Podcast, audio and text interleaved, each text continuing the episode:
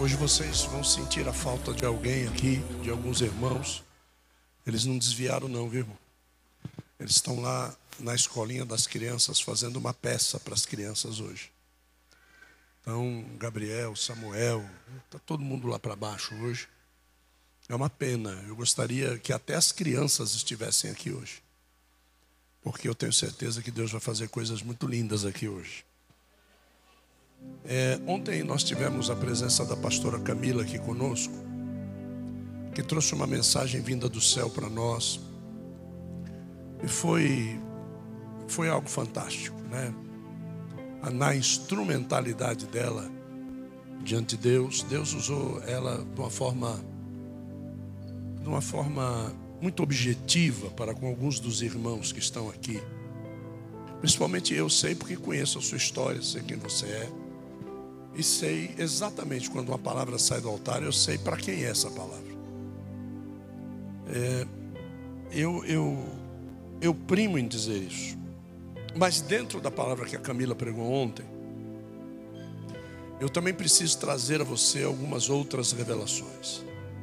Outras revelações que estão dentro do contexto daquilo que foi lido no livro do profeta Abacuque. E principalmente quando falamos de, de avivamento, a gente precisa ter um cuidado muito grande com relação a isso. Ser curado de uma enfermidade não é avivamento, é cura. Certo? O verdadeiro avivamento é saber viver com a enfermidade. Esse é avivamento. Porque se o avivamento for a cura, o avivamento acaba com a cura. O avivamento é aquilo que te faz prosseguir. É. O avivamento vem para te tirar da sepultura e te fazer continuar andando. Isso é avivamento.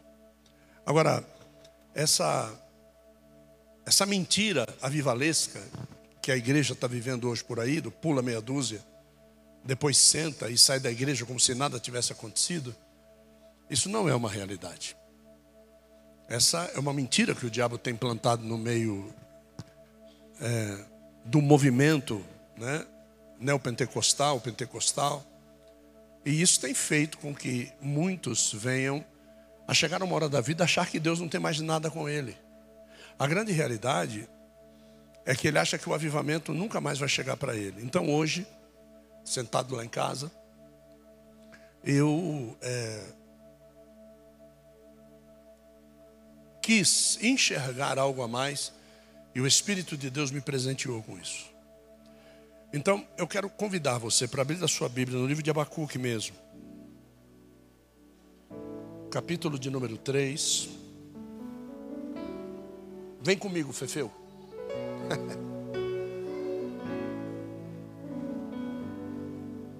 Abacuque 3, verso 2.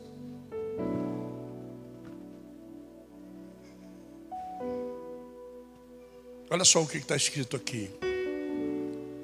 Todos acharam aí? Diga amém. Se você não achou aí, olha para cá. Diz assim: Ó oh, Senhor Jeová, eu estou falando aqui do tetragrama. Yod Re Vav Re, o, o, o Deus impronunciável. Então, Abacuque não está conversando com nenhuma das outras manifestações de Deus. Abacuque está falando com o soberano de todas. Yod Revavre. Então ele está falando, ó, Senhor Jeová, eu ouvi a tua palavra, ou seja, tudo aquilo que Deus falou com ele antes disso daqui. E não somente isso, a todas as outras palavras que Deus havia falado por todos os profetas e patriarcas antes de Abacuque. Eu ouvi a tua palavra e estou aterrorizado. Aterrorizado. Repete isso me diga, aterrorizado. Olha só, você vai ver aqui, ó. E temi. Essa palavra é aterrorizado. Porque Abacuque não está falando de medo.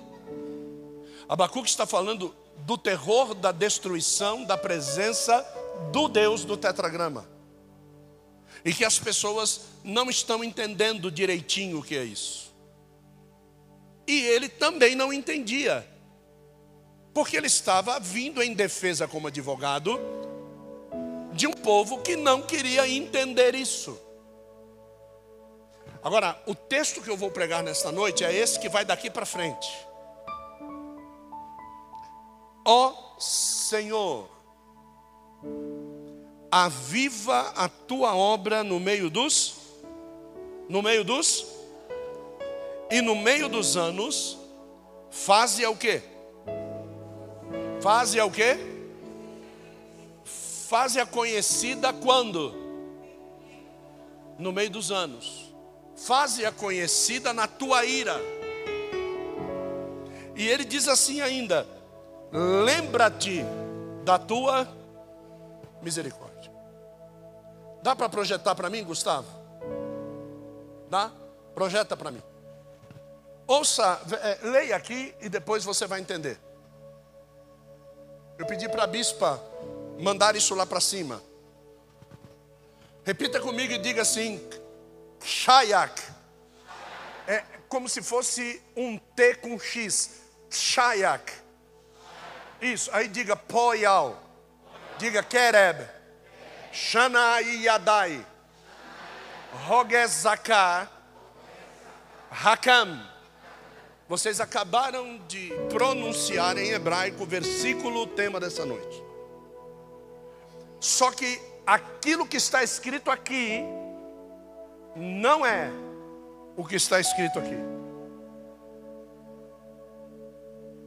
Problema somente de tradução. E quando eu ler isso daqui, vai começar a fluir para você o que está escrito antes. Repita comigo e diga: Chayak. Diga assim: Aviva. Olha para a pessoa do seu lado e diga: Chayak. Isso. Diga, diga, diga para ele, diga Chayak. Isso.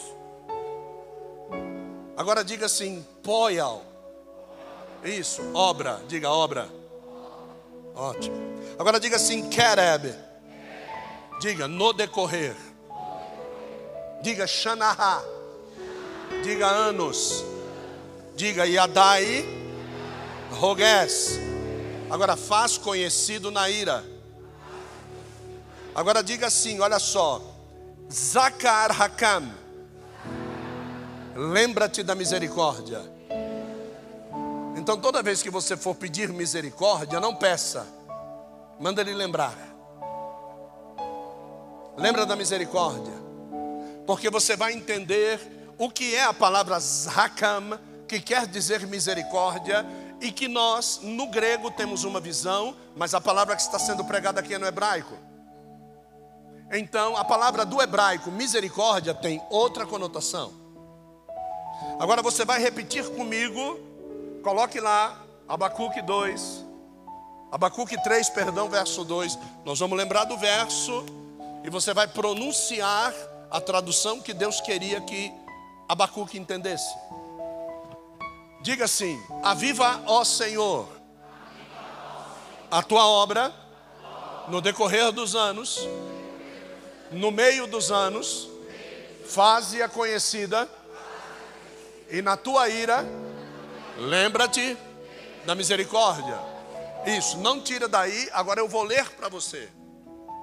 Aquilo que o hebreu, que o judeu, quando lê esse verso, no manuscrito, dentro de uma sinagoga, eu vou ler para você o tal do Shayak Pohal Kereb Shanai Adai Roger Zakahakam. Quando eles falam isso em hebraico, eu vou dizer para você o que eles escutam no espírito. Ajuda-me a viver para sempre. E ilustra as obras realizadas no decorrer do recurso e do curso de minha vida, pelas experiências que eu tive contigo. Porém, na tua inquietação para comigo, traz tudo isso à tua memória e me trata com o teu perfeito amor. Então, isso que está aqui, para o judeu, é isso aqui que eu li. Veja como um pregador pode caminhar num caminho paralelo e não chegar no que Deus quer. Por que é que Abacuque está dizendo isso aqui? Pergunta a mim, por quê? Porque o capítulo de número 3 de Abacuque não está falando com a igreja. O capítulo de número 3 de Abacuque está falando com Israel. Israel quando? Pergunta a mim, quando? Na manifestação do anticristo. Então, o verso 17 que diz: Ainda que a figueira não floresça e não haja fruto na vide, ainda que o produto do oliveiramento e não haja vacas no curral, é justamente o cenário que Israel vai estar vivendo na manifestação do anticristo. É isso que a terra vai estar vivendo. Agora presta atenção. O que é que Abacuque está pregando para nós. Ouça bem. Você que gosta de dar uns glória bem dado. Abacuque primeiro, eu fiz questão de ler o verso que ele diz assim: Eu estou terrivelmente assustado com aquilo que eu já ouvi de ti. Aí ele diz assim: Aviva a tua obra. Quando? Quando? No meio dos anos. Que meio dos anos é esse? Depois de três anos e meio da tribulação, o meio da grande tribulação. Porque no meio da grande tribulação, quem é que vai se manifestar? O anticristo. Então ele está vivendo, aviva a tua obra. E a oração dele é para ele: aviva a tua obra na minha vida, senão nem eu, se o anticristo se manifestar, senão nem eu vou resistir.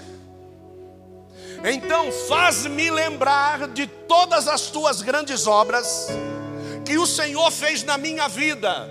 Todas as grandes experiências que eu tive contigo, neste tempo que eu te sirvo como profeta, tudo aquilo que eu já ouvi a respeito da tua vinda e ira contra Israel, porque Israel não quer te honrar, Israel não quer libar, Israel não quer louvar, Israel não quer adorar, mas Senhor, no teu grande amor, aviva a tua obra no meu coração para que eu não pereça junto com Israel. E ele diz: ainda que eu passe por tudo isso e veja que não há fruto na figueira, eu já vou entender, Senhor, que a única coisa que pode me salvar é o teu perfeito amor. E essa manifestação do perfeito amor não vem porque nós merecemos. Essa manifestação do perfeito amor, ela vem porque em determinados momentos da nossa existência, em alguns atos, muitas vezes contagiados pelo meio em que estamos, nós agradamos a Deus. Alguns momentos nós agradamos a Deus. E Ele está dizendo: vai pegando momento A, momento B, momento C, momento D, soma tudo e age com amor para comigo. Porque se o Senhor for buscar uma constante manifestação do meu amor para contigo, o Senhor não vai achar em mim. É por isso que ele diz: lembra-te de mim no meio da tua ira. Qual é a ira? A grande tribulação no meio da tua ira, lembra de mim. Vamos comigo, por favor. No verso de número 11, na manifestação das taças da ira de Deus. Capítulo 3, verso de número 11. Olha só o que, que diz: o sol e a lua pararam nas suas moradas, andaram à luz das tuas flechas, ao relâmpago e o resplendor da tua lança. Ele está falando da, da ira de Deus manifesta, o sol e a lua pararam. Por quê? Porque a cidade chegou. Agora, veja comigo, por favor, capítulo 3, verso 12. Capítulo 3, verso 12, você vê: com indignação marchas pela terra, com ira trilha as nações, as nações estão debaixo da ira. A terra está sucumbida diante da manifestação das taças da ira, dos selos rompidos, das trombetas tocadas. No verso de número 13, diz assim: Mas tu, saís para o socorro do teu povo, para salvamento dos teus ungidos. Tu despedaças a cabeça da casa do ímpio, Satanás. Tu despedaças a cabeça da casa do ímpio, descobrindo-lhe de todos os fundamentos. É quando se olha para Roma e grita-se do mar Mediterrâneo, dizendo: Caiu Babilônia. Os fundamentos de Roma vão ser expostos por um grande estrondo todos os navios mercantes e todos os marinheiros e capitães e coronéis e todos os exércitos que estão ao redor da Terra Santa vão olhar para o QG do quartel-general e vão dizer: o que vamos fazer? A cidade que está sobre sete montes está debaixo de chama, caiu Babilônia. É quando Deus está manifestado no capítulo do número 13. Abacuque, ele está de cabelo em pé. Abacuque, ele está é, dizendo: Meu Deus, o que Deus está querendo dizer para mim é que eu preciso avisar esse povo que se eles não se converterem, é isso que está. Os livros proféticos, todos Obadias, todos Jonas, todos Isaías, todos Jeremias, Ezequiel, todos eles falam a respeito do juízo íngreme sobre Israel por causa do pecado. Agora, verso 16. Ouvindo eu. Aí eu pergunto para você, ouvindo quem? Quando Abacuque ouviu a Deus falar com ele, ele diz assim: ouvindo-o eu, o meu ventre se estremeceu, ao seu ruído tremem os meus lábios, entra a podridão nos meus ossos, vacilam os meus passos em silêncio, pois aguardarei o dia da Aguardarei o dia da angústia que há de vir sobre. Ele não diz toda a terra, ele diz sobre o povo Israel.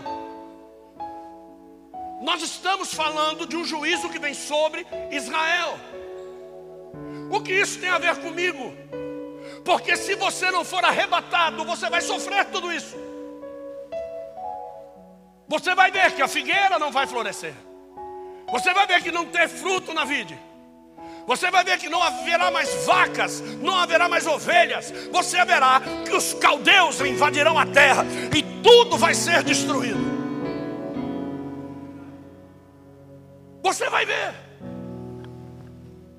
É, é, é interessantíssimo porque porque ele está pedindo que a vida dele seja movida a querer viver mais.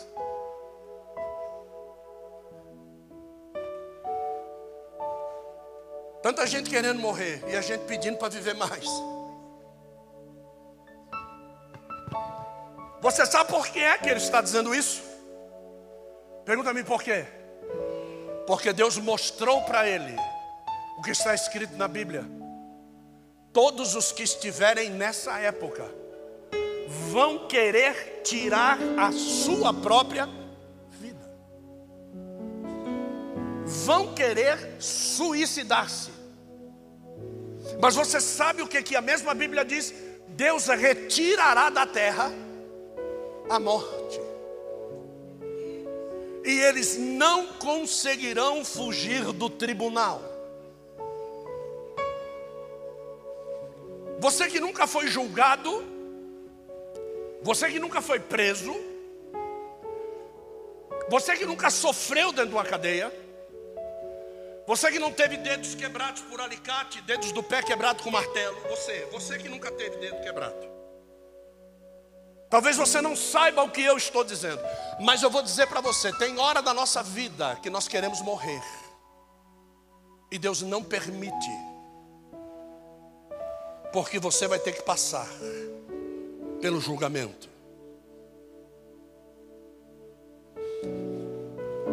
O único julgamento que Deus tem para a igreja é a medição do teu amor por Ele. Mais nada. Deus não te pede nada a não ser o teu amor. Agora, Ele vai pedir muito para você. Diga para mim, quando? Quando o teu amor estiver nas coisas materiais, você vai pensar que Deus quer as tuas coisas materiais. Porque o que Deus quer é o teu amor. Só que o teu amor, estando nas coisas materiais, e Deus dizendo, eu quero o teu amor, você vai pensar que Ele quer o teu carro, a tua casa, teu dinheiro, teu saldo bancário, que Ele quer as tuas roupas, que Ele quer as tuas viagens. Deus não quer nada disso, Deus só quer o nosso amor. Não é nada. Eu dizendo isso para você, eu posso estar decretando a falência da. Porque se eu conseguir colocar o teu amor em tudo que for de Deus, você não vai ter mais amor por dinheiro. E às vezes nós começamos a desleixar daquilo que nós não temos amor. Então todo mundo vai pedir demissão para viver para Deus. Pronto, fechou a igreja. Mas o que me importa não é as portas físicas da igreja estar fechada. O que me importa é a porta espiritual do teu coração estar aberta. Se a porta espiritual do teu coração está aberta, esta daqui nunca vai fechar. E quando ele diz as portas do inferno não prevalecerão contra a igreja, ele está falando de reino espiritual, porque o inferno não tem porta. O inferno é um lugar espiritual. Mas existem limites, e isso é muito sério de se entender. Então existe um lugar que eu posso estar batendo, que é o limite entre o céu e o inferno, porque não existe um vale entre os dois lugares. O vale acabou. O vale que existia entre o lugar de tormentos e o seio de Abraão já não existe mais. Agora, ou é céu ou é inferno. Então, quando Abacuque está dizendo assim, eu não quero tirar a minha vida, ele diz assim: aviva. É isso que ele está dizendo. Faça com que eu tenha vontade de viver mais. Não vontade de viver mais para ganhar mais dinheiro. Não vontade de viver mais para comprar tudo o que os falsos profetas disseram para você que você vai comprar. Não. Vontade, eu vou dizer, você pode não acreditar, mas é a verdade. Vontade de que Ele te dê oportunidades de você decidir ter mais experiências pessoais com Ele. Porque já foi lido aqui que a única coisa que vai contar são as experiências pessoais com Ele. Não experiências que a igreja entra é que é o nome? Como é que é o nome, Jesus? Me traz de novo.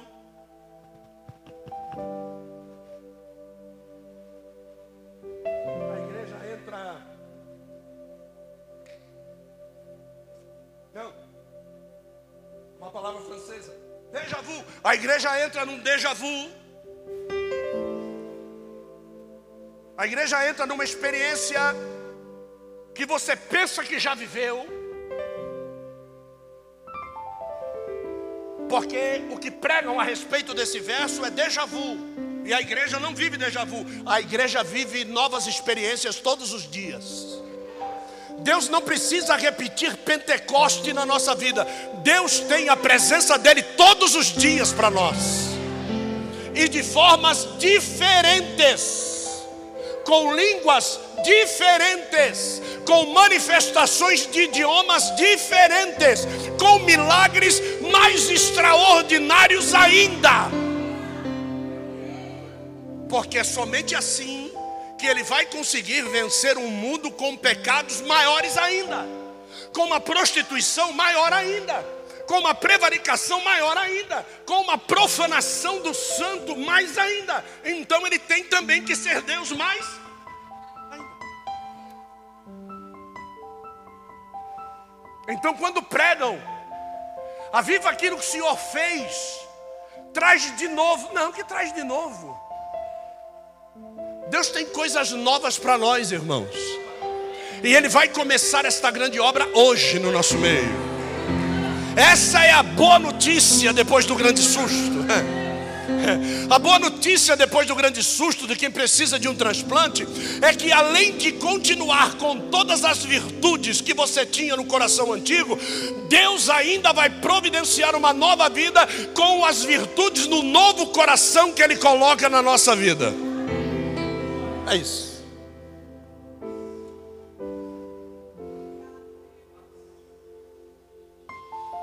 Então Abacuque, o nosso, o nosso crente pentecostal, ele precisa passar por cinco grandes experiências. Quantas experiências? Cinco. Cinco grandes experiências. A fim de que esse avivamento quem aqui já teve problema de coluna? Quem aqui já foi travado para farmácia? Oh meu Deus, deixa eu ver, quem foi? Aí quando você foi travado para farmácia, o que, que o farmacêutico deu para você? O que, que ele deu para você? Uma injeção. E, e, e alguém lembra o nome do remédio? Hã? Voltarei, mano. É isso aí. Né? Essa já deve ter ido travada. Voltarei, aí. Aí, você sai destravado da, da farmácia? Não. Além de não sair destravado, ainda sai com dor na bunda. Tem essa ainda. Então quer dizer que o avivamento que é a falta da dor, sempre gerará em Jacó o quê?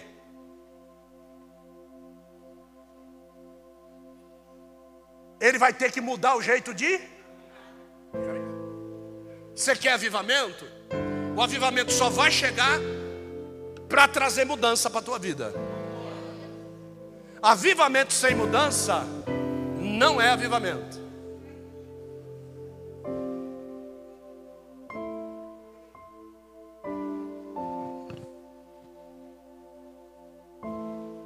que, que a Bíblia diz? Lázaro ressuscitou?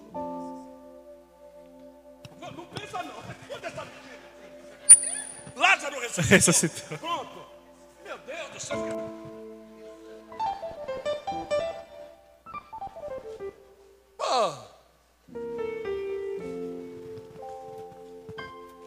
O que, que a Bíblia diz? O filho da viúva de Naim ressuscitou? Ressuscitou.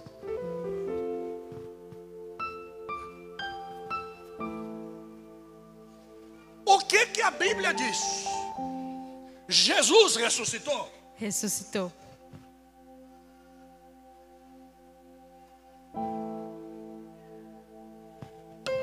O nome disso é avivamento.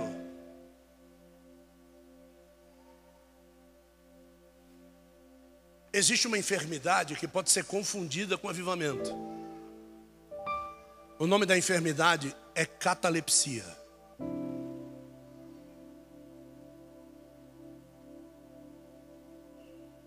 O médico vai lá, mede os batimentos cardíacos, zero. Mede a quantidade de oxigênio dentro do pulmão, zero.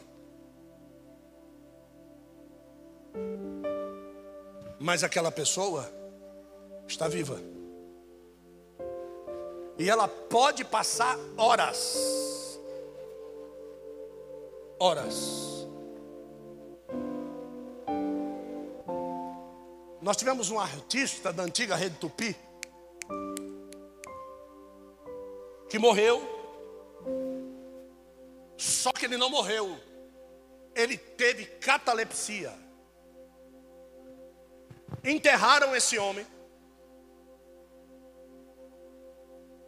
E ele foi colocado no jazigo, num gavetário de cinco gavetas, num cemitério aqui em São Paulo, aclimação.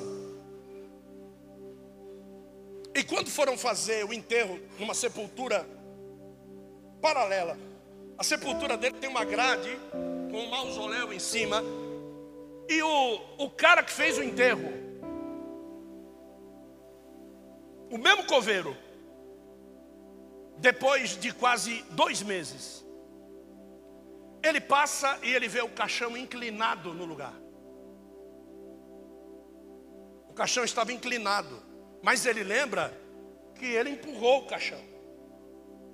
Ele vai na porta, chacoalha a grade, está fechada, cadeado passado. Ele, vê, ele diz: tem alguma coisa aí. Ele comunica a família, a família pede exumação do corpo. O cadáver estava de bruço. Enterraram este homem vivo. Agora, imagine a experiência da volta nesta situação. Existe oxigênio, mas não o suficiente para manutenção da vida. Existe oxigênio, mas não o suficiente para o avi. A experiência de quem sai de um cristianismo avivado e morre, e enterram esta pessoa quando ele quer voltar à experiência daquele avivamento que ele tem. Este é o sentimento de estar vivo, morto. Cinematograficamente, nós vemos a figura dos zumbis. É isso. Mortos, vivos.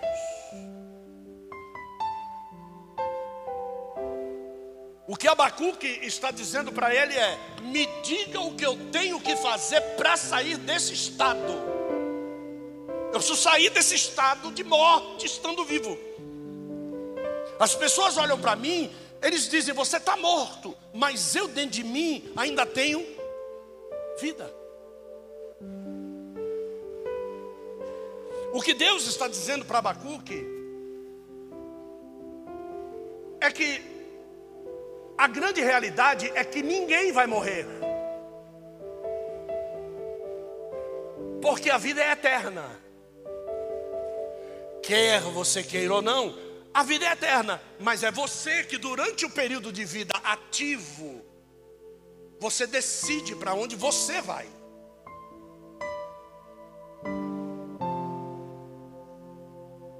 Eu estava vendo hoje um programa do Paiva Neto. O senhor assiste Paiva Neto? Se eu não estivesse assistindo, eu não podia dizer isso para você agora.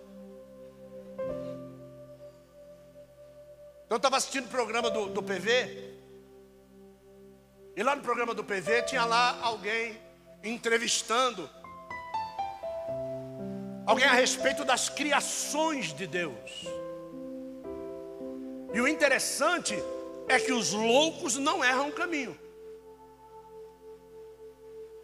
E lá no programa, eu vi que o homem deveria se preocupar menos com o poder e mais com a observação da grandeza do Deus Criador.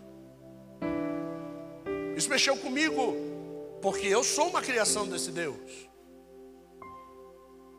Eu cuido de criações desse Deus. Eu sou pai de uma família criada por Deus. Então eu preciso parar de observar mais coisas e me deleitar em observar a criação de Deus. Essa semana eu disse para minha esposa que eu precisava agradecer a, a Beth, a, a, a, Elizabeth, porque num dia que ela foi à minha casa, ela tratou de algo que não é dela. Ela tratou, ela foi lá no jardim, na minha sacada, e ela tratou o jardim. Ela tirou as plantas e as ervas daninhas, ela deixou tudo bonitinho. Ela me salvou da ira. Como eu agradeço a minha esposa por ela ter me informado que os negócios que eu ia meter a tesoura para cortar são bambus raros. E que para mim era capim.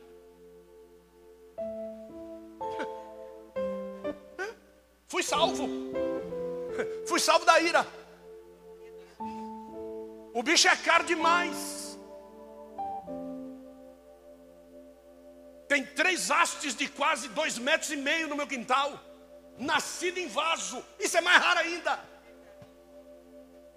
Deus presenteou o meu quintal com uma raridade e eu não sabia observar. Hoje de manhã eu levantei e fui lá ver o bambuzinho, coisa linda. Porque a partir de agora eu sei o valor daquilo. A partir de agora eu sei que Deus não põe aquilo em qualquer lugar. Então você precisa entender que a criação que é você, Deus não te fez para ser colocado em qualquer lugar. Existe um jardim regado cujas correntes de água nunca param. É um jardim fechado que pertence a Deus. Você é planta rara do jardim de Deus. Planta rara do jardim de Deus. Como Deus fala comigo nessas coisas? Eu acho que a maior virtude do homem é poder teologizar, é poder trazer a verdade que o mundo descamba para aquilo que ele quer falar conosco. Os cinco pilares que Abacuque, eu e você precisamos para viver um avivamento são esses. Vou começar a pregar. Primeiro deles, Êxodo capítulo 20. Estava esperando você chegar para pregar. Está contando umas piadas para eles, agora você chegou.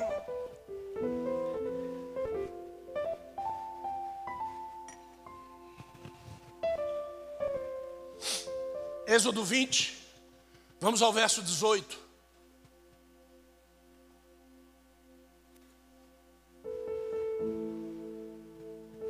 Ora, todo o povo presenciava trovões. Ficou alguém de fora? Olha que detalhe maravilhoso. Ficou alguém de fora? Diga, quer egípcio? Diga, quer egípcio? Quer judeu? Todos. Todos presenciavam os trovões, os relâmpagos, o sonido da buzina e o monte a fumegar. E o povo vendo isso, esse, esse o quê? O mesmo sentimento que quem teve? Abacuque. Então nós vamos começar com a primeira coluna com o mesmo sentimento que o profeta Abacuque sentiu centenas de anos depois.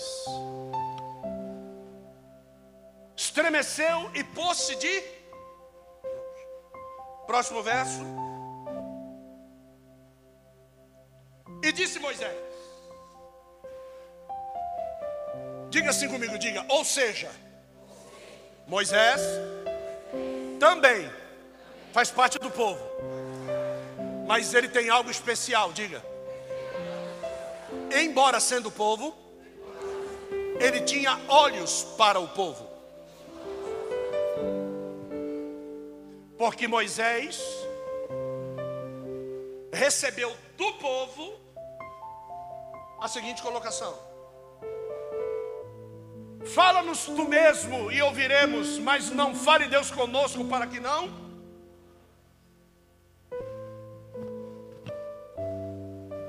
Verso 20. Agora vamos ver Moisés olhando para o povo. Respondeu Moisés ao povo. O que foi que Moisés disse para o povo? Não tema. Porque Deus veio para fazer o quê? Nos todo avivamento é precedido pelo quê?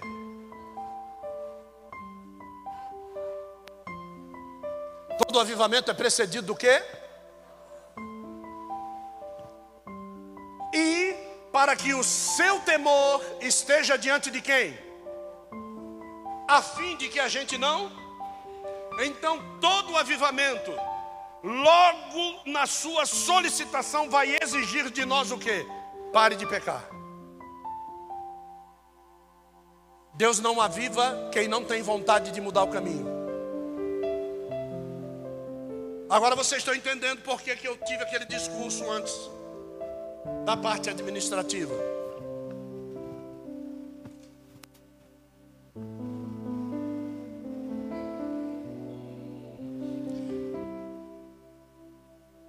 Todo avivamento vai trazer para mim o temor de Deus. Todo avivamento traz este temor porque eu vejo, sinto e ouço coisas que homem nenhum pode fazer por si mesmo. Trovões, relâmpagos, trovoadas, monte fumegando, um chofar sendo tocado onde não tinha ninguém, é coisa que ninguém nunca viu, e o povo principalmente no Egito. Então, quando você começar a ver, sentir, ouvir coisas que ninguém nunca viu, nunca ouviu, você pode saber de uma coisa: Deus está querendo que você tema, porque Ele quer trazer um avivamento sobre a tua vida. Agora, tentar traduzir coisas que os mágicos de circo fazem como sendo coisas mirabolantes de Deus. Tentaram fazer isso com o apóstolo Paulo, o apóstolo Paulo foi lá e expulsou o demônio do mágico. Ponto. A outra também, que ia atrás de Paulo, olhe para esse homem, esse homem é um homem de Deus, esse homem é um homem de Deus. E, e, e como nós gostamos de ouvir que nós somos homens e mulheres de Deus. Como nós gostamos da atestação que a palavra que nós pregamos foi uma boa palavra. Como nós gostamos de, de de ouvir, eu vivo dizendo isso para Samuel, vivo dizendo isso para Gabriel, pelo amor de Deus, não se deixem enturbar pelos comentários que vão fazer da nave até a porta da igreja.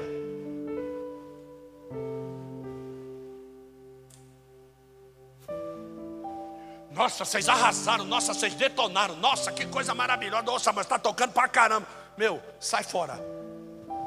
Eu vivo dizendo para ele: sai fora, velho, sai fora, sai fora. É o diabo pedindo para você transformar pedra em pão. Sai fora. É o diabo querendo que você perca aquilo que você ainda não recebeu, da porta da igreja até a saída. Tem gente que perde aquilo que recebeu antes de sair da igreja. Porque quer ouvir elogio. E tem gente que se desvia porque não ouve. Pô, preguei pra caramba, você viu?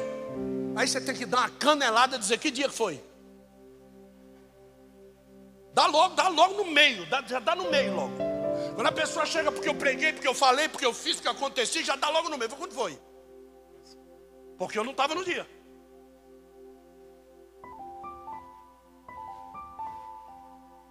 Está aqui 23 anos comigo. Posso dizer para você uma coisa? Nunca elogiou uma pregação minha.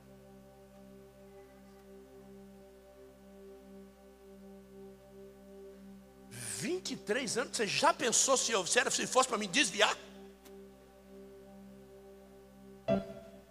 Nunca. E quando eu estou na mesa junto com ela, e alguém pergunta, e aí, pastora, como foi o culto lá? Foi uma benção.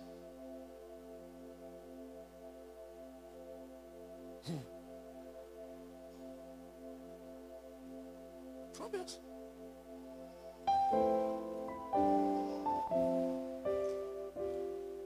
A gente prega uma mensagem falando desse, desse povo que não quis subir, né?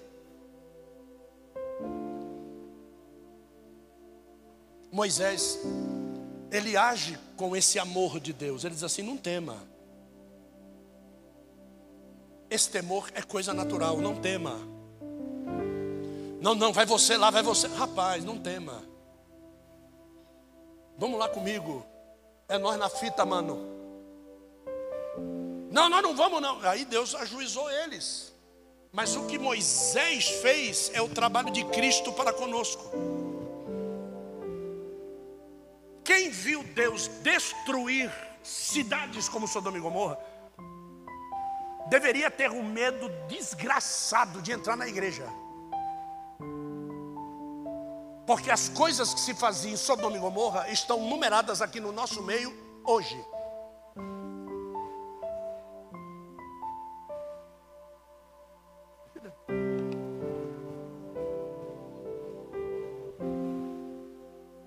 Mas a gente não tem medo de vir. Por quê? Porque Jesus avivou a obra no meio. Onde é que estava a cruz de Jesus mesmo? Que legal. Joia. Muito bom. Quando ele sobe no Monte da Transfiguração, desce Elias representando os profetas e desce Moisés representando a lei. E Jesus estava onde mesmo? Que legal.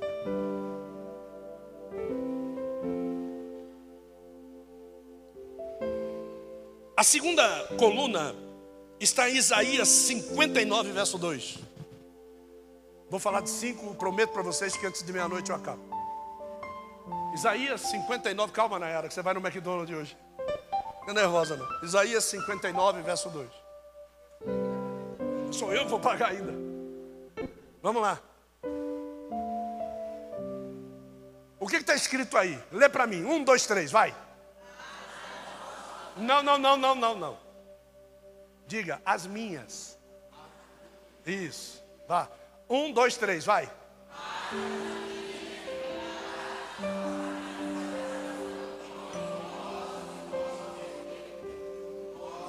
Não, oh, oh, oh, os meus.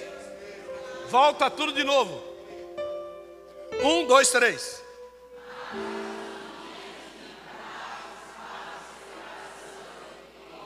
Ah, ah, ah, ah, volta. Entre eu. Vamos, de novo. Um, dois, três.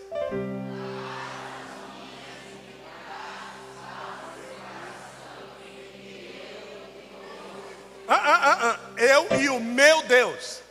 Vamos de novo. Um, dois, três.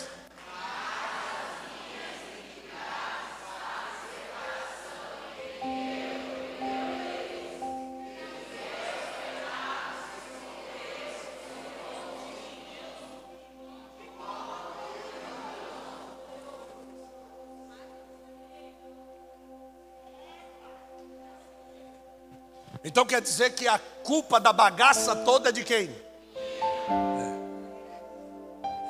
A culpa de Deus não me ouvir é de quem? A culpa de ele esconder a face de mim é de quem? A culpa de haver uma grande lacuna entre eu e ele é de quem? A, cru, a culpa de eu invalidar o novo caminho que foi aberto pelo sacrifício de Cristo na cruz é de quem? Então olhe para a pessoa do lado e diga assim: toma vergonha e para de pecar.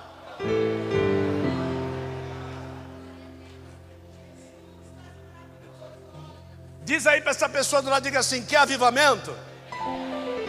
Diz assim para ele: quer avivamento genuíno? Começa a se esforçar e deixar de gostar mais da terra do que de Deus.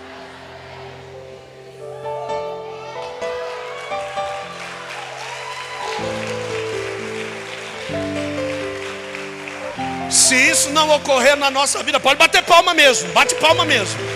Se isso não ocorrer na nossa vida, pode esquecer avivamento.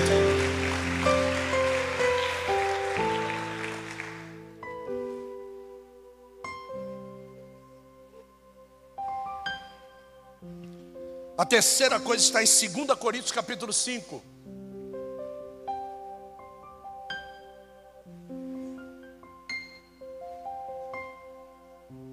Isso é forte demais e tem muito a ver com o anterior. É, isso, aliás, essa coluna só vem se eu ansiar em cumprir a coluna anterior. 2 Coríntios capítulo 5, nós vamos ao verso de número 17.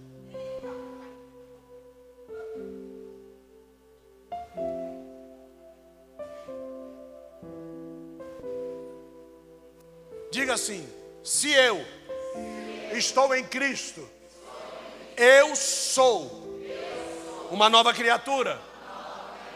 E as coisas que eu fazia, como sem Cristo, agora com Cristo, não faço mais. Porque tudo o que eu fazia sem Cristo renovou-se no meu entendimento. E agora ficaram tudo para trás. Então, para as coisas se tornarem novas, o que eu fazia antes precisa se renovar no meu entendimento com um novo parâmetro. A criança, ela põe a mão no fogo e se queima, forma bolha, dói. Mas enquanto ela é criança e ela não se tornar renovada no seu entendimento para saber o que é uma queimadura, ela vai continuar colocando a mão no fogo. Tanto é que cada um de nós, quando fica sabendo de algum acidente que houve numa casa e que machucou alguém gravemente, a primeira coisa que nós fazemos, quando chegamos na nossa casa, é corrigir aquele erro dentro da nossa casa. Por quê? Porque o nosso entendimento não estava renovado para aquele perigo. Lembra de quando você colocava a panela no fogo e deixava o cabo para o lado da frente? Você fazia isso enquanto não existia criança na sua casa. O dia que começou a chegar criança e você ficou sabendo que uma criança derramou uma panela quente daquela de feijão e se queimou, você nunca mais vai deixar um cabo de panela para o lado de fora. E até chega ao ponto de gastar mais, mais gás e colocar na boca menor do lado do fundo, precavendo-se que aquela criança ela não tem a renovação do entendimento quanto à segurança e quanto à malignidade que alguma coisa pode fazer no corpo dela. Então, todas as vezes que nós nos convertemos para um avivamento, tudo aquilo que é maligno na nossa vida é trazido por Deus à existência e uma nova perspectiva de enxergar aquilo é trazido para o nosso coração. A partir desta desse novo prisma que foi colocado na minha mente agora, toda vez que eu olho para aquilo eu digo: perigo. Tinha um filme bem antigo, agora estão fazendo uma série nova chamada Perdido nos Espaços. E lá tinha um jovenzinho chamado Will Robinson. E o Will Robinson tinha um robô com cabeça de mexerica. E esse robô com cabeça de mexerica, toda vez que o perigo ia chegando, ele ficava perigo, perigo, perigo, perigo, perigo, perigo, perigo. Era como se ele fosse o Espírito Santo. E é justamente isso que o Espírito Santo faz na época da conversão do nosso entendimento. Vocês lembram de Saul, filho de Quis, que se tornou rei de Israel? Sim ou não? esse homem foi alcançado por uma nova transformação que o transformou num novo homem. A Bíblia diz que o Espírito Santo impactou Saul e tomou Saul. Quando Saul quis matar Davi, ele estava possuído por esse Espírito Santo? Então quer dizer que o avivamento ele pode ser necessário que ocorra na nossa vida? Muitas vezes. Quando é que eu sei que eu preciso de um avivamento? Quando aquilo que eu sabia que era perigo, deixa de ser perigo, numa determinada época do meu cristianismo. Deu para você entender, sim ou não? Era viciado em maconha. Então, se eu era viciado em maconha, eu fazia questão de correr do cheiro da maconha. Chega um determinado período da minha vida que eu acho que eu já fui tão transformado que eu começo a conviver com viciados na mesma droga. A partir desse momento, eu não pequei pelo simples fato da convivência. Mas a Bíblia Sagrada me traz a revelação de que eu devo me afastar de toda a aparência então, se eu, e, e, e, a Bíblia não manda eu conviver com o mal, ele me dá duas oportunidades: ou eu resisto ao diabo para ele fugir, ou eu resisto a toda aparência do mal. Não existe um verso na Bíblia que mande você conviver com o mal que o diabo usava para manter você aprisionado no inferno. Não existe. Então vai chegar uma época da sua vida que você vai pregar para os seus amigos. E esses amigos não querem se converter, você vai ter que sair da convivência deles. Você vai ter que sair fora. A Bíblia não te autoriza a isso. Mas eu vou perder meus amigos. Perca tudo, mas não perca a salvação.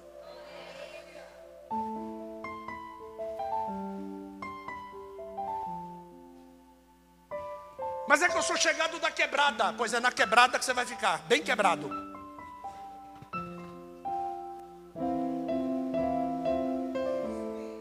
Se você tem problema com mulheres, e você é casado, não fique com ninguém sozinho. Não, mas é, pode ser quem for. Não fique, eu estou avisando. Por isso que eu disse para vocês: os pecados que Deus destruiu Sodoma e Gomorra estão aqui dentro. E não fique pensando que Deus não está de olho em você porque Ele está. Então, se você tem problema com mulher, não fique com mulher, ué. Qual é a tendência de você, que é um prostituto natural, estar com uma mulher sozinho? Qual é a tendência? Principalmente se essa mulher tiver as características femininas que você gosta. Você vai cair. Eu não tenho dúvida disso. Por isso, se você não tem resistência, afaste-se. Afaste-se.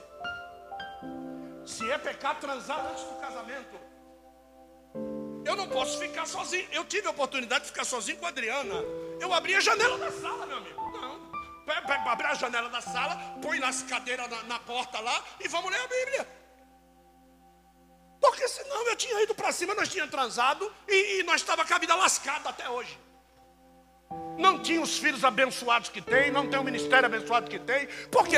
Porque das duas uma, eu preciso estar com ela, é o único dia da semana que eu tenho. Então eu preciso colocar-me num ambiente que o diabo não vai ter condição de me, de me pegar.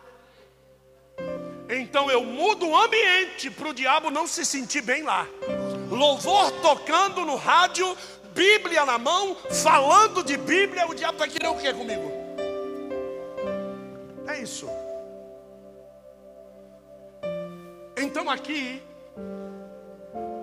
está falando que tudo se fez, verso 18. Olha só. Mas todas as coisas provêm do quê? Aquela moça que vai fazer você cair, ela é uma criação de Deus. Judas o Iscariotes, que traiu Jesus Cristo, ele é uma criação de Deus. Tanto era uma criação de Deus que ele foi o que? Esco? Ele foi escolhido.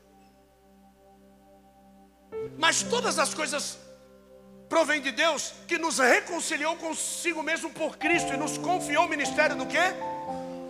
Ministério do quê? Então, primeiro eu me reconcilio com Ele, para que depois, portador desse ministério da reconciliação, eu possa ir naquela moça e reconciliá-la com Cristo.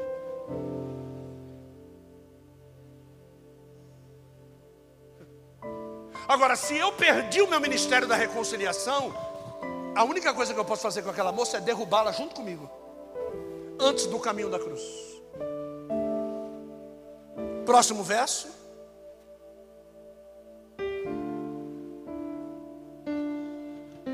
Pois que Deus estava em Cristo reconciliando consigo todo mundo, não imputando aos homens as suas transgressões, e nos encarregou da palavra da palavra da o que é que eu estou fazendo com vocês hoje aqui? Reconciliando você com o caminho da cruz. Trazendo você de volta para um avivamento genuíno. Para que você possa sair daqui com, lembrei, com o sentimento de Sérgio Cardoso. Para que você não saia daqui com o sentimento desse homem que morreu para os homens, mas ele estava vivo dentro da sepultura.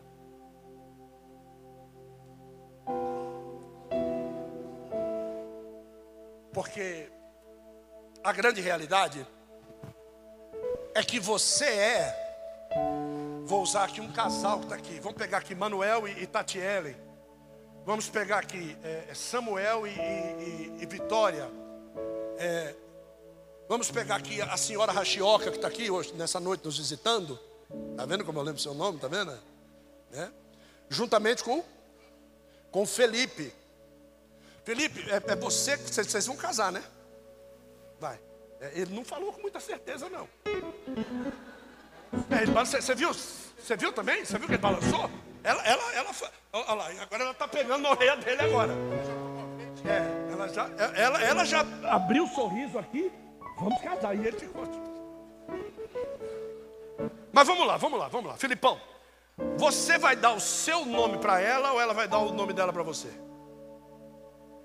E o infeliz que é o rachioca para ele ainda.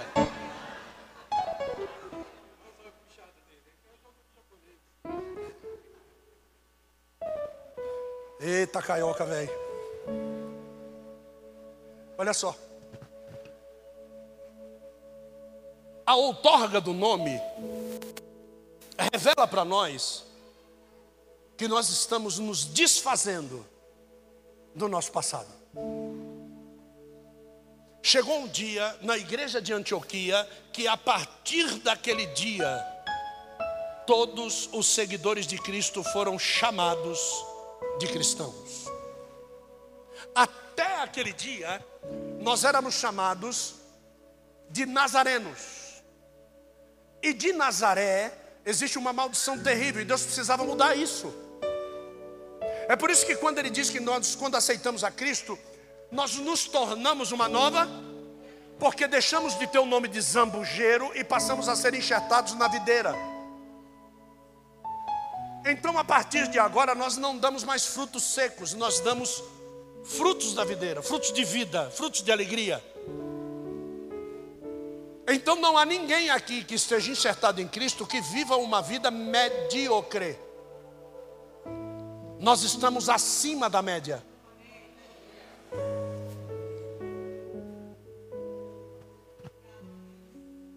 Apóstolo, o que é viver uma vida medíocre? Se é que você pode enxergar, vocês estão vendo essa linha aqui, ó? Que eu estou andando em cima dela? Sim ou não? Essa é uma vida medíocre. Quanto tempo da sua vida você vai conseguir andar assim? Podendo provar das coisas do céu e das coisas do inferno. Quanto tempo você vai conseguir andar assim?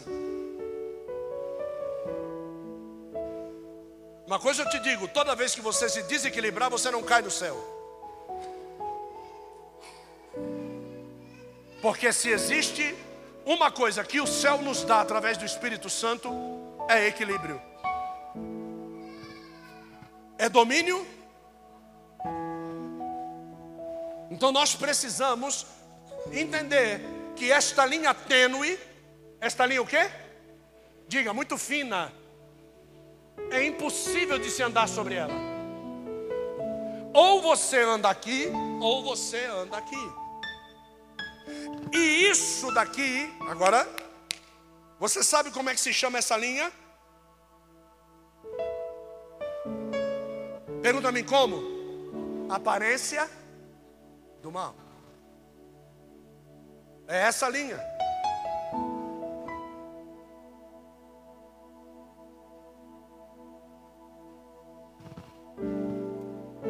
Se você sabe que um beijo te excita, não beije.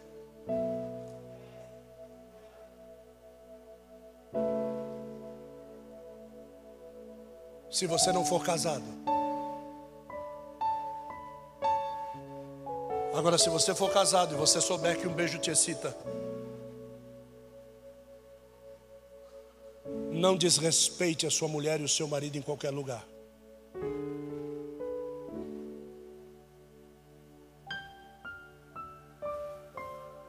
Sabe o nome disso?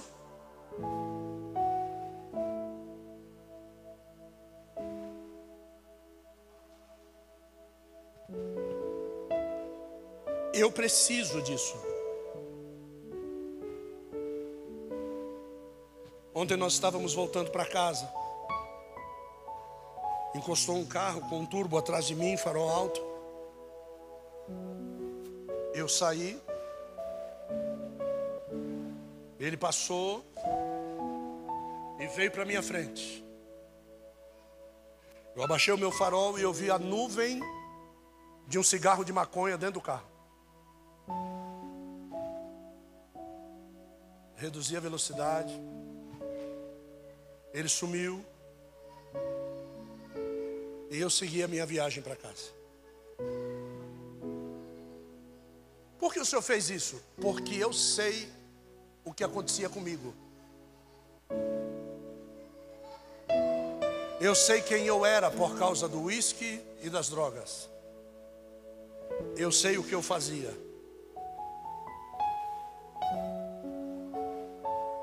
Então eu não posso pressupor que o diabo não vá fazer isso com outras pessoas. E eu sei do que eu era capaz. Então, se eu sei aonde o diabo pode me pegar, o único lugar que ele não vai me achar é lá. Quer avivamento? Pense assim. Não deixe o diabo te achar aonde você sabe que você é vulnerável a ele. Então, se você sabe que aquilo causa vulnerabilidade na sua vida, passe longe. O diabo vai ficar muito irado, mas Deus ficará muito feliz.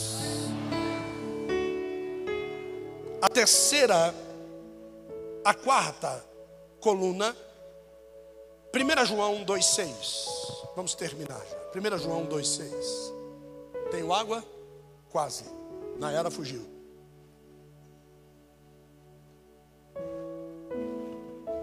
Primeira João 2,6 Aquele Aí eu pergunto, são todos? São todos? aquele que diz estar aonde? Também deve o quê? Como ele?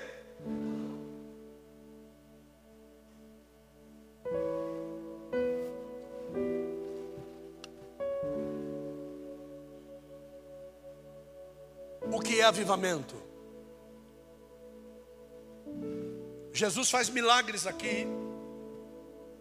E pessoas vêm como se fosse um um cordel de carnaval atrás dele, fazendo festa, fazendo barulho. Entre o cordel e Jesus existe uma separação, e dentro dessa separação existem os discípulos. Então eu vou agora colocar você nesse devido lugar. Você está com Jesus, nos discípulos ou na multidão que faz barulho? Jesus vinha de um grande milagre. Ele ia entrar dentro da terra de Naim, e ele avista, saindo do portal principal de Naim para ir ao cemitério, ele avista um cortejo fúnebre. A Bíblia Sagrada diz que quando, quando Jesus vê aquilo, ele acelera o passo. Mas a multidão diminui a velocidade. Preste atenção, que aquele que diminui a velocidade com medo da transgressão não vive o avivamento.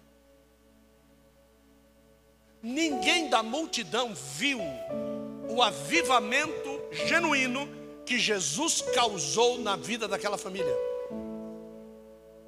Então Jesus saiu da ovação da multidão que gritava por causa do milagre, milagre, milagre, milagre, milagre.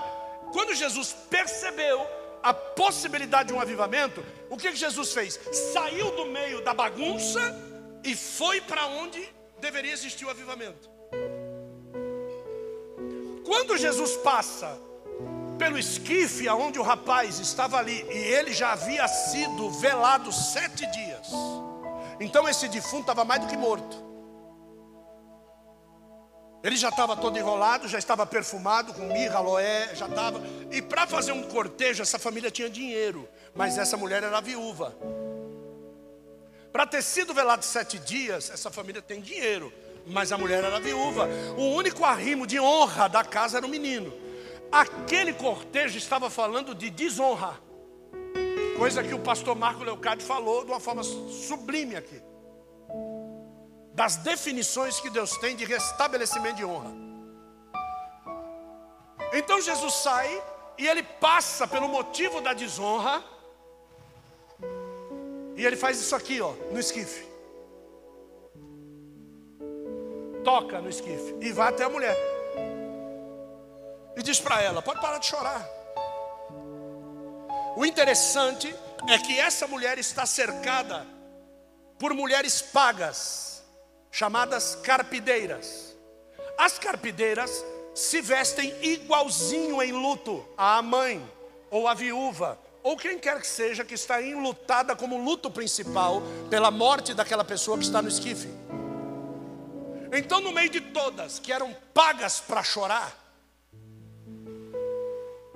tinha uma lá no meio que não chorava porque tinha recebido o pagamento. Tinha uma que o sentimento dela era genuíno, verdadeiro. O avivamento só chega para quem tem sentimento.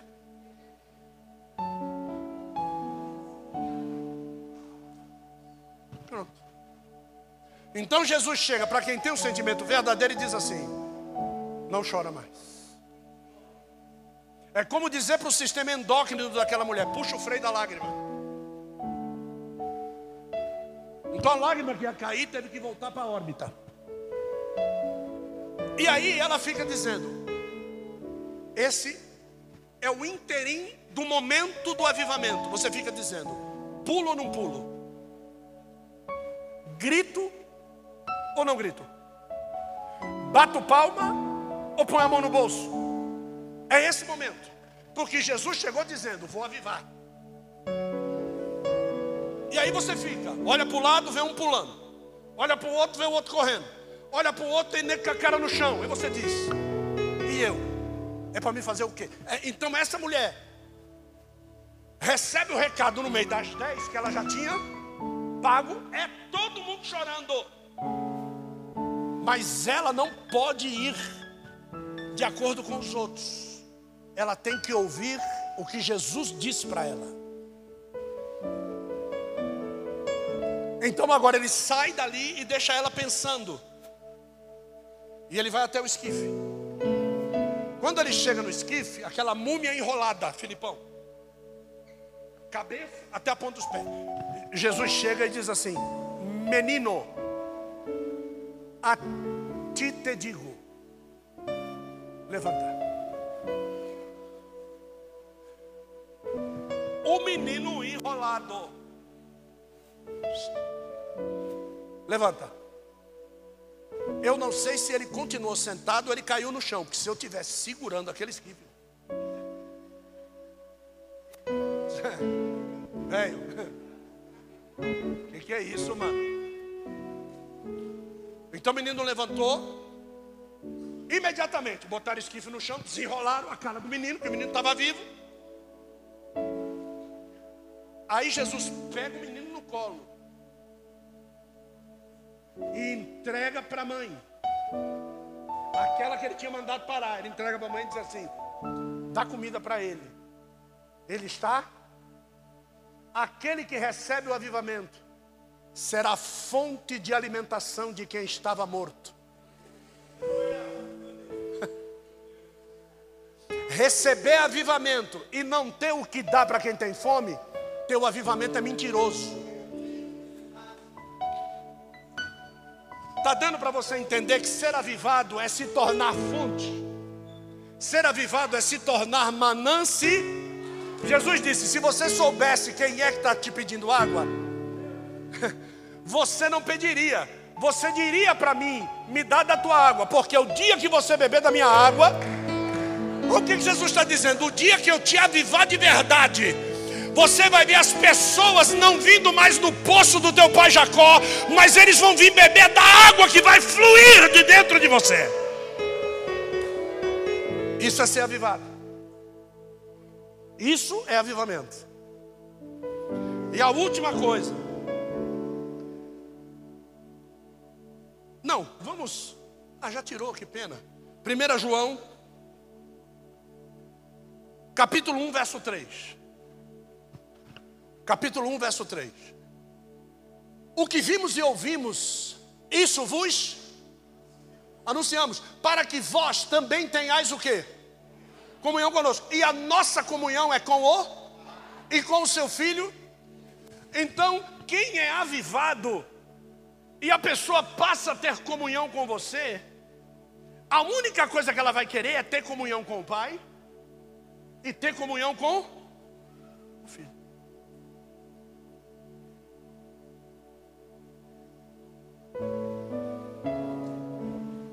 Como é que alguém que fala língua estranha num culto sai para ir para um motel depois?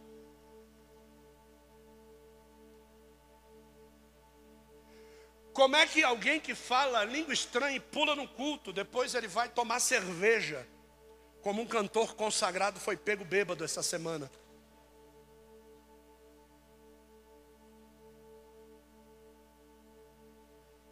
Eles estão andando na mediocridade. Eles estão andando na linha tênue. Esse baterista que morreu, cujo show, o show de uma grande banda foi cancelado no Lola Palusa, ninguém imaginava que ele fosse morrer daquilo que ele era acostumado a, a, a usar. Olha só, ninguém vai imaginar, nenhum, ninguém, ninguém imagina que aquilo que você está acostumado a fazer é aquilo que vai te matar. Você está acostumado a fazer, cara. Você sabe como fazer, você sabe o limite, você sempre teve freio. Você tem freio para sua masturbação, você tem freio para o seu homossexualismo. Você tem freio, você sabe onde você pode ir ou não, mas quem te disse que isso que você diz que tem freio não é aquilo que vai te matar? e morrer na transgressão, não há perdão da culpa. Então nós precisamos temer a Deus, assim como o primeiro verso, que o povo temeu por estar vendo coisas que não entendia, é claro. E aí Moisés chega para ele e fala: Não tema, rapaz, não é assim, calma. Não, não, só você lá e você diz para nós: Tudo bem, não tem problema, mas, mas não tenha medo de Deus. Deus. Deus não foi feito para você ter medo. E ele coloca a barreira. Ele diz assim: você só vai se achegar a mim se você largar o teu pecado. Se você não larga o teu pecado, não adianta fazer sinal com a mão. Não adianta derramar lágrima. Não adianta. Não adianta você fa fazer que está adorando. Não adianta nada. Nada. Você pode enganar a multidão inteira. Mas a Jesus, carpideira paga, não é sentimento de verdade.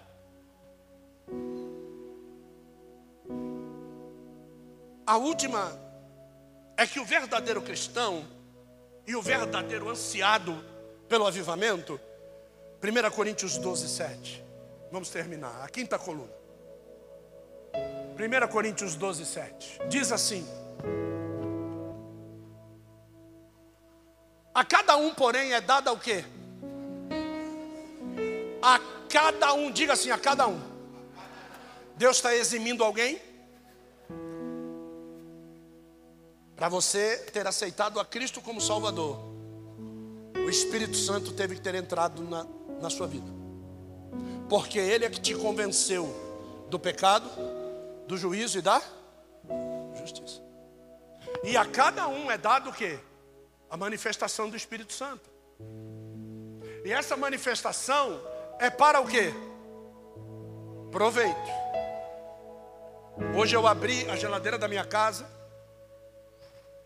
e tinha um vidro de suco de beterraba que nós colocamos deitadinho no lugar para ficar gelado. Ele passou do tempo estufou e acabou vazando. E molhou uma gavetinha inteira da geladeira. Quando eu tirei a gaveta da geladeira, tinha dois vidrinhos dentro. Um vidro pequenininho de doce de leite e outro vidro com alcaparras. Né? E quando eu fui ver as alcaparras, elas estavam estragadas, tinha passado do tempo. E também o doce de leite tinha passado da data. E isso falou comigo hoje. Porque tem coisas que Deus vai fazer, derramar e sujar, para que você possa saber que tem coisas estragadas que os seus olhos não viram na sua vida. Então Deus às vezes vai causar algumas coisas na nossa vida e que a gente vai achar que é Satanás, não é não, mas é o próprio Deus fazendo com que você localize aquilo que já passou do prazo de validade. Tem muita gente aqui que já está com um amigo que já passou do prazo de validade. Tem amizades aqui que você já gastou palavra que dava para evangelizar o estado do Maranhão todinho. E essas vidas ficam zombando da tua cara toda vez que você entra lá. O que é que Deus vai ter que derramar dentro da tua geladeira para você entender que já passou o prazo? Porque Deus, Ele não te chamou para evangelizar uma pessoa, Ele disse: ide por todo o mundo. Quantas pessoas que, se você tivesse pegado esse tempo que você gastou, e você já sabe que não vai se converter, e você pegasse isso e fosse para uma Cracolândia, e fosse para uma Praça da República, e fosse para outro lugar pregar, pessoas poderiam se converter de uma forma muito mais fácil.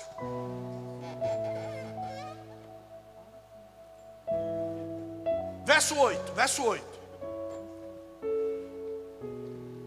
Porque a um pelo Espírito é dada a palavra da sabedoria. Que palavra é essa que eu estou pregando aqui? Sabedoria. A outro pelo mesmo Espírito é dada a palavra da ciência. Que palavra é essa que eu estou pregando aqui?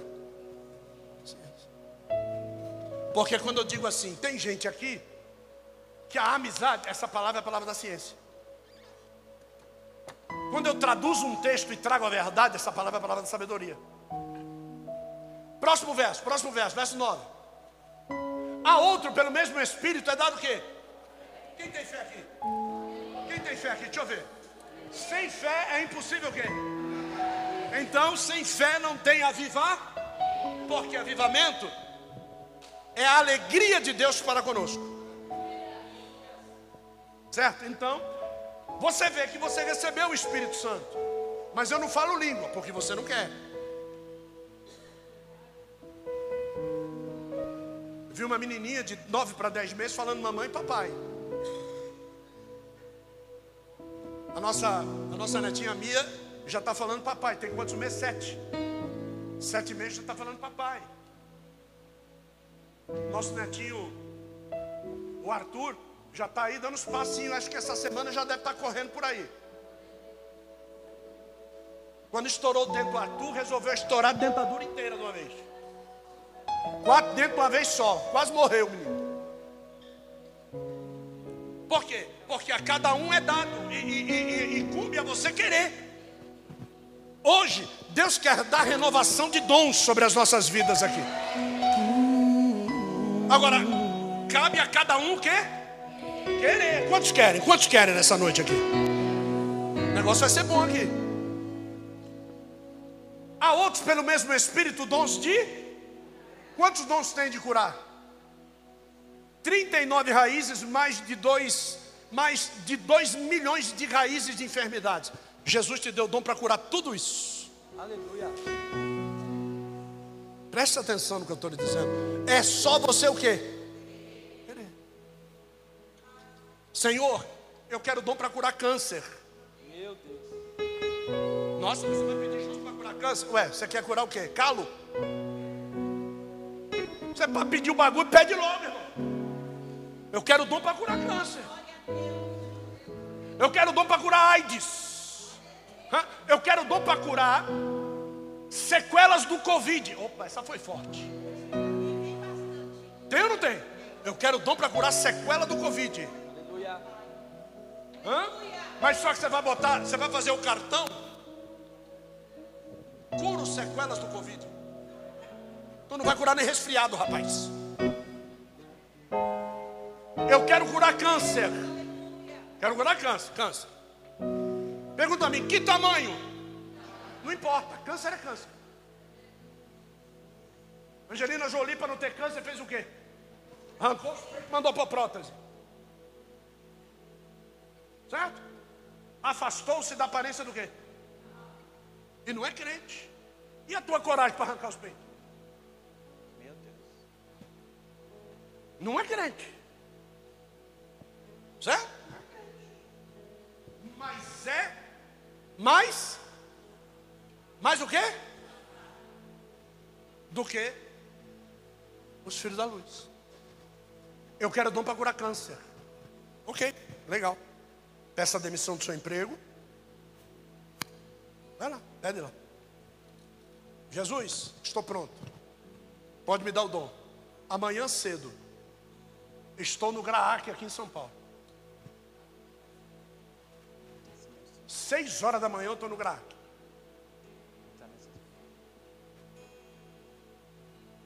Tem câncer? É, tem. Vai começar a quimioterapia. Posso orar por ele? Oh, aleluia. Que coisa linda, Jesus. Jesus. Oh, glória. Cura essa criança. É para a glória do teu nome. Vaza. Não volta lá para perguntar se curou. Porque a glória não é sua. No outro dia, outro hospital do câncer. No outro dia, outro hospital do câncer. Aquela mãe que o filho foi curado nunca mais vai voltar no Graac. Passa um mês, volta lá. Jesus, cura essa criança. Curou, outro hospital, some, some da conversa. Deixa Deus ser procurado, porque não vão procurar a tua igreja, não vão procurar o teu pastor, não vai procurar ninguém. Eles vão procurar quem? Deus, eles vão procurar Cristo. Agora veja só, próximo verso. Próximo verso.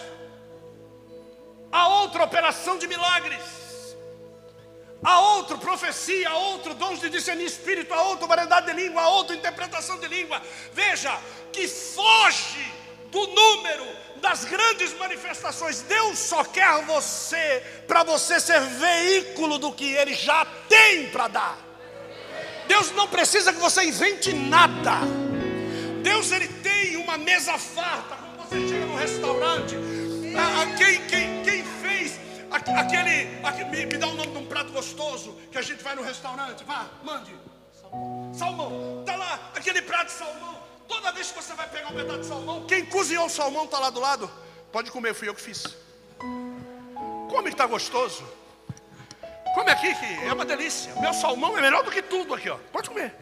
Vocês veem isso no restaurante? Está lá, come quem? Pois assim é a mesa do Espírito Santo. Ele distribui os pratos com seus dons, e você vai passando, pega quem quiser, mas não reclama de quem tem. Fecha a tua boca de invejoso para quem tem, porque quem tem não é dele, é de Deus, e Deus é glorificado com tudo isso.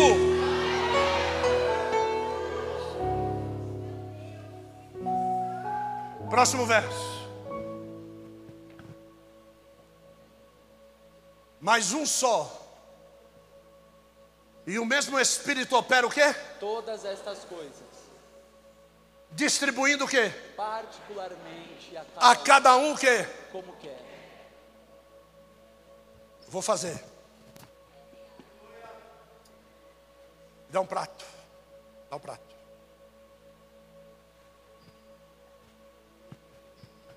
Vou passar na mesa do Espírito. O Espírito Santo, para mim, para mim, ele está aqui, ó, Bruno, aqui. Pega, pega o dom de curar ali. Não, ali, está ali embaixo. Isso. Fica com o dom de curar aqui. Espírito Santo. E eu quero profecia. Eu quero variedade de língua. Eu quero sabedoria. Eu quero o dom de discernir espírito. Eu quero. Eu quero. Eu quero. E eu acabo não recebendo. Porque mesmo que você queira, o que vai ser distribuído é distribuído particularmente a cada. É por isso que você tem que ter afinidade com o Espírito Santo. Afinidade. E ele vai começar a te dire. Você vai passando na rua, você vê um homem com uma perna arrebentada com elefantismo. Trombose que virou elefantismo. E aquilo começa a constranger o teu coração.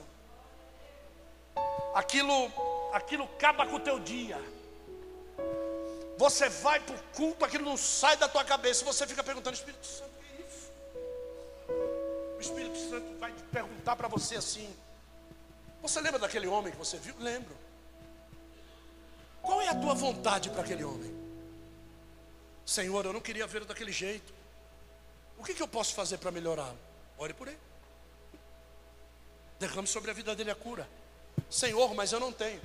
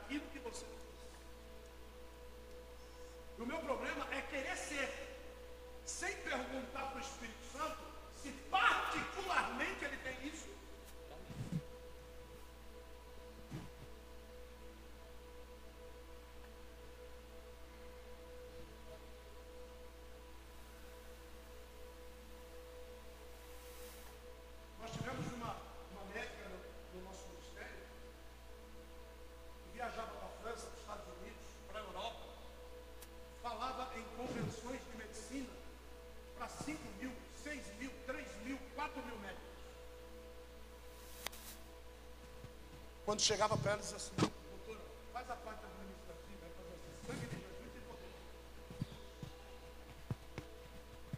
e. Eu tenho medo de falar. Como é que é?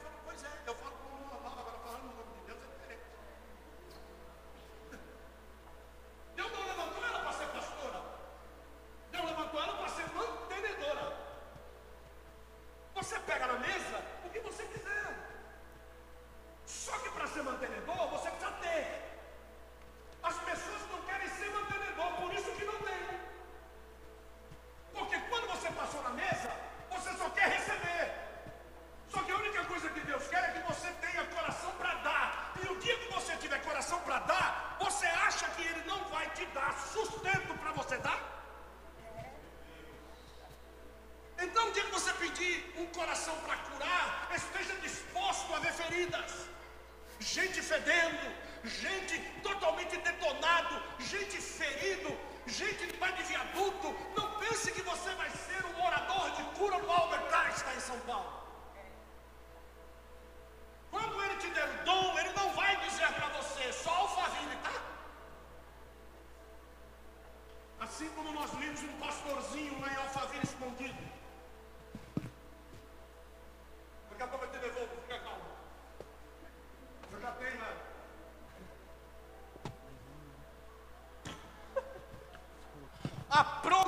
Maria. Pega os menininhos dentro da igreja. Ali na Avenida Conceição. Né?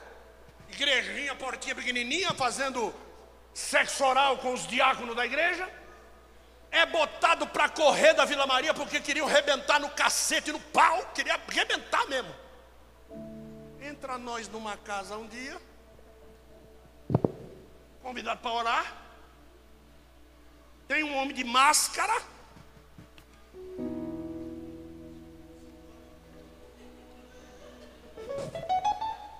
Só um olhinho lá de fora. Sentadinho no cantinho. O jeito de cruzar a perninha, eu já falei, já vi. Já sei que ele está aqui. Quando chegou o momento, entreguei a palavra.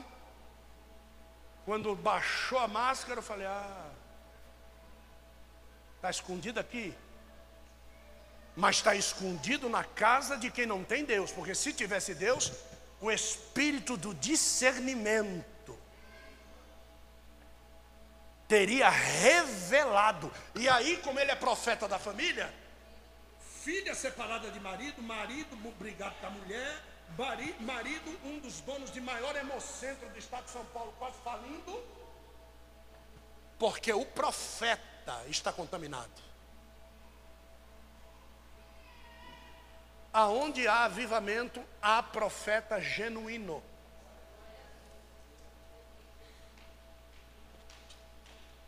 Fique de pé, se quer o avivamento, fique de pé.